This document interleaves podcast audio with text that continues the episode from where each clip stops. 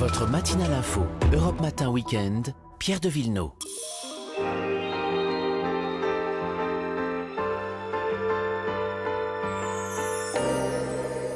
Les balades le week-end avec Marion Sauveur. Bonjour. Et Vanessa Zah. Bonjour. Bonjour à vous deux, direction le sud-ouest. Vous nous emmenez, Vanessa, en balade dans le Lot-et-Garonne. Et c'est un territoire que vous aimez bien. Bah, J'aime bien parce qu'il réunit tout euh, les vieilles pierres, euh, le verre, l'eau qui est omniprésente, et puis les bons produits, hein, les fraises. Mais Marion oui. va nous en parler évidemment. Quand je dis vieilles pierres, je pense euh, évidemment bah, au château, au moulin, au séchoir à tabac, parce qu'on cultivait le tabac dans la vallée de la Garonne, euh, mais surtout aux Bastides. Euh, c'est le département qui compte le plus de Bastides en Aquitaine. Il y en a 42. Alors, euh, plus ou moins euh, debout, hein, il y en a certaines en ruine. Elles ont été euh, construites au Moyen-Âge, vers le XIIIe siècle. Alors, certaines sont perchées, comme Montflanquin, d'autres en plaine, comme euh, Ville-Réal. Ville-Réal pour Ville Royale. Royal, Voilà. ouais. Et si je vous parle de ces deux-là, précisément, c'est parce qu'elles sont classées plus beaux villages de France. Elles sont sublimes. Village, village important, parce qu'il ne faut pas confondre avec les, les Bastides du Sud, euh, qui sont, elles, des, des corps de ferme, en Oh, fait. hein. Exactement, Pierre. En fait, une Bastide dans le sud-ouest, c'est euh, une ville au Moyen-Âge, une ville nouvelle. Euh, donc, vous allez le voir, hein, le village n'est pas construit du tout autour d'une église, mais sur une place centrale, autour d'une halle pour accueillir le marché. C'est un événement hebdomadaire qui est gravé dans le marbre depuis des siècles. Et Jean Rocher, que certains connaissent sous le nom de Janouille, là-bas, il est guide troubadour bouffon, exactement, à Montflanquin. Il raconte les coulisses. Quand on a créé une Bastide, on a créé une charte des coutumes avec euh, 37 articles à Montflanquin. Il y avait notamment le jour du marché qui était le jeudi.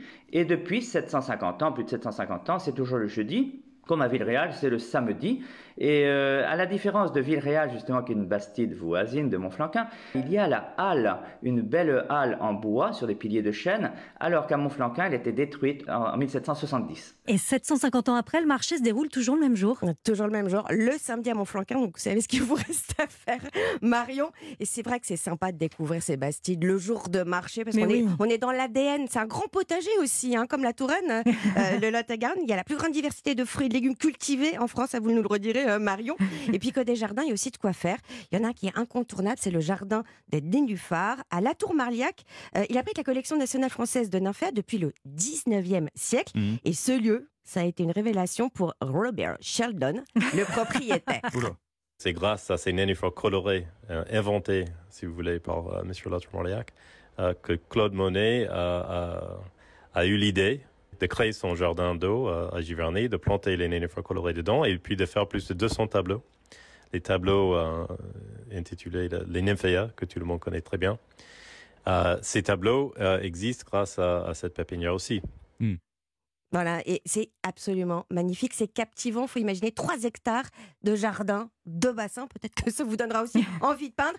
Et j'ai une adresse pour vous, la Maison d'Hôte, la Maison Bleue à Ville-Réal, pour une petite pause gourmande dans le patio. C'est chouette. Et puis sinon, le Roussel, d'anciens euh, corps de ferme et ancienne chapelle réhabilitée en chambre d'hôte. C'est mes deux coups de cœur. Pierre. Pour ceux qui peuvent se déplacer à 10 km de plus, hein, voilà, c'est Oui, à plus de 10 d'accord. km, je veux dire, ça y est, je mets les, les mots dans le bon sens. Marion, euh, qu'est-ce qu'on croque, qu'est-ce qu'on mange dans le Eh bien, Lot-et-Garonne? des fraises, justement, c'est le fruit préféré des Français. Aujourd'hui, c'est le printemps, alors c'est l'occasion de déguster les premières fraises. Ça y est, c'est le début de la saison.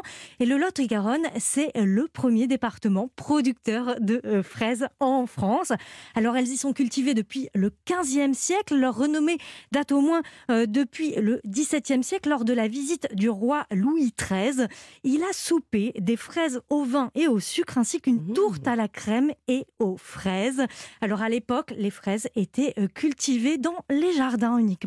Oui, et, et à partir de, de- de quand est-ce qu'il y a une véritable culture de la fraise? Donc à partir du XVIIIe siècle, on voit apparaître les premiers champs euh, de fraises, mais il faut attendre les années 1970 Ah oui, pour un- que les agriculteurs, oui, euh, commencent à cultiver véritablement la fraise. Alors pourquoi les fraises sont si bien dans le Lot-et-Garonne? La réponse avec le président de l'association interprofessionnelle des fruits et légumes du département, c'est Éric Basile. Le Lot-et-Garonne, c'est un pays de rivières. On a trois rivières qui coulent, la Baïse, la Garonne et le Lot. Ce sont des vallées euh, alluvionnaires qui sont euh, et climatiquement et géographiquement bien placées pour faire de la fraise. C'est euh, l'hygrométrie qu'il peut y avoir dans l'air, parce qu'on a quand même une influence océanique importante qui nous permet d'avoir des températures fraîches de nuit et de la chaleur, euh, parce que la fraise a besoin de chaleur aussi dans la journée. Donc ça joue directement sur la qualité de la fraise. Donc on est sur une zone qui est idéale pour produire des fraises.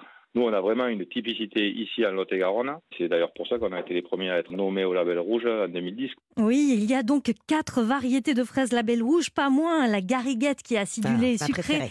la sifflorette qui est un petit peu plus douce, la charlotte, la préférée des enfants, cette fois euh, bien ronde avec un goût de fraise des bois et fondante en bouche.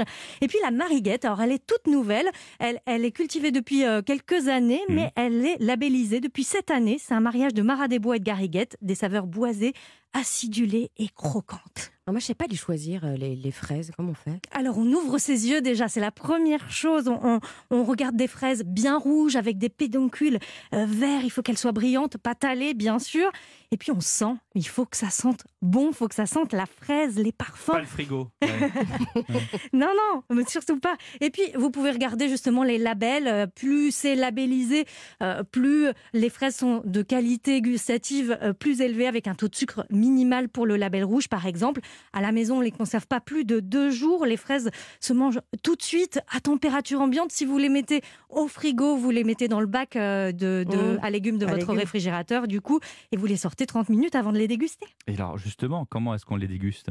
Moi, je les adore avec de la chantilly, hein, tout simplement. Mais oui Ou sans même. Ou sans. hein. Toute seule Oh Mais je vous Moi propose que la chantilly.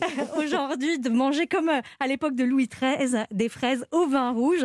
Vous faites frémir votre euh, vin rouge, un, un côte de Duras par exemple, euh, fruité et léger avec des épices, vanille, cannelle, clou de girofle, un peu de sucre. Quand tout ça est refroidi, vous coupez vos fraises, vous rajoutez votre vin par-dessus au frigo et vous verrez, ce sera tout confit, c'est délicieux. Et le tour est joué. Merci Marion. On retrouve la recette sur europe1.fr.